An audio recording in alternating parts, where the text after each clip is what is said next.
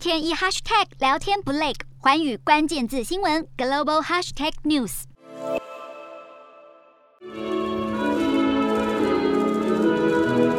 身穿军装，手拿步枪，在军队同袍祝福下，新郎挽着心爱的新娘完成结婚仪式。在俄军入侵乌克兰之后，临时组成的首都基辅的一二战区防卫团中，俄罗斯籍新郎罗曼遇到了同样是自愿参战的新娘卡辛尼亚，两个人相识相恋，最后决定共度一生。在俄军围城下，无法举行天主教的正式仪式，就由指挥官主持，嘉宾就是身旁端着枪的军旅伙伴。而罗曼与卡辛尼亚结婚之后，可以去度一天的蜜月，然后回到部队继续保卫自己的家园。同样决定携手共度余生的还有这对情侣：乌克兰领土防御部队的伊瓦先科和男友菲雷莫诺夫，在俄罗斯入侵的战火中决定结婚，过程中甚至将头盔当成婚礼花冠，而他们的同袍纷纷前来参加婚礼，送上祝福。乌克兰男男女女面对着强大凶暴的敌军，自己不可测的未来，在战火浮生中更要把握自己的幸福。战争爆发的第一周，就有将近四千对情侣完婚。